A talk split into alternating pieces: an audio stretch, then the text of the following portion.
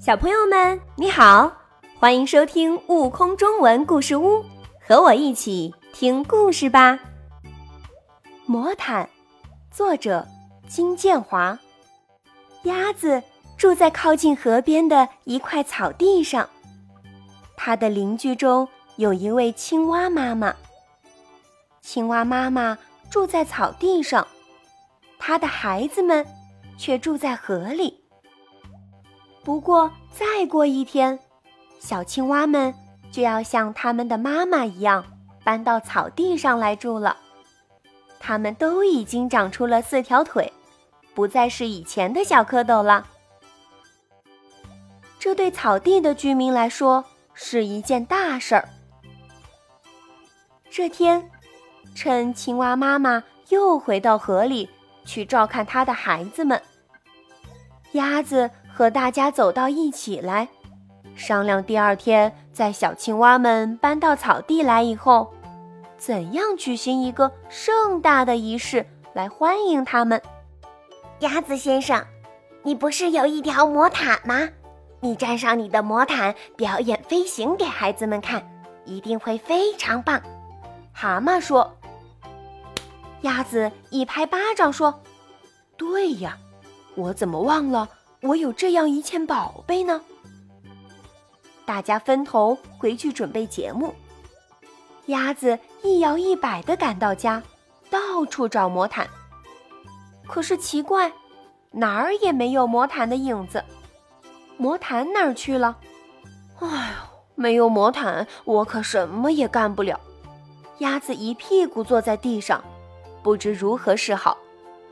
突然，他想起。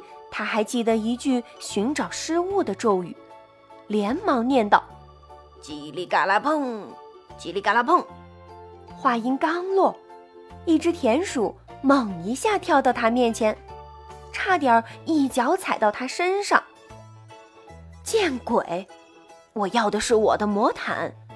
鸭子没好气地说：“原来是这样。”田鼠说。你为什么不去向住在树林里的小人精借一条来呢？它可是什么宝贝都有的呀！鸭子出发去找小人精。树林子里的路可真难走，不一会儿，鸭子就迷路了。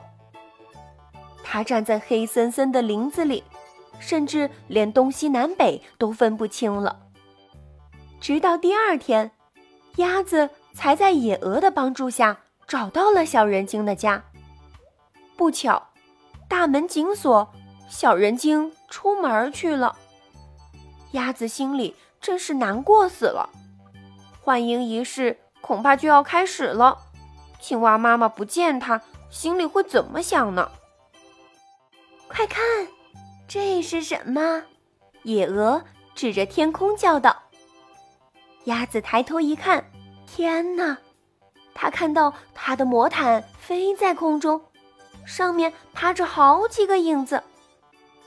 没等鸭子惊讶地叫出声来，魔毯已经开始向下降落，不一会儿就停在了他面前。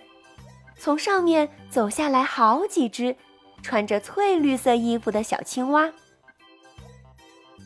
鸭子叔叔。谢谢你送给我们这么好的礼物，今天是我们一生中最快乐的一天呢。一只小青蛙说。另一只小青蛙接着说：“我们用您的魔毯搬家，只一次就把所有的东西都搬到了新家。”第三只小青蛙说：“这魔毯真神奇呢，我们一提起您的名字。”它就直接飞到这儿来了。啊！我想起来了，鸭子一拍巴掌叫道：“他想起几个月前青蛙刚做妈妈那阵儿，他就把魔毯送给了他。当魔毯载着鸭子和小青蛙们飞到草地上空时，欢迎仪式的气氛达到了高潮。”更多精彩有趣的故事，请关注订阅“悟空中文故事屋”账号，快来听故事吧。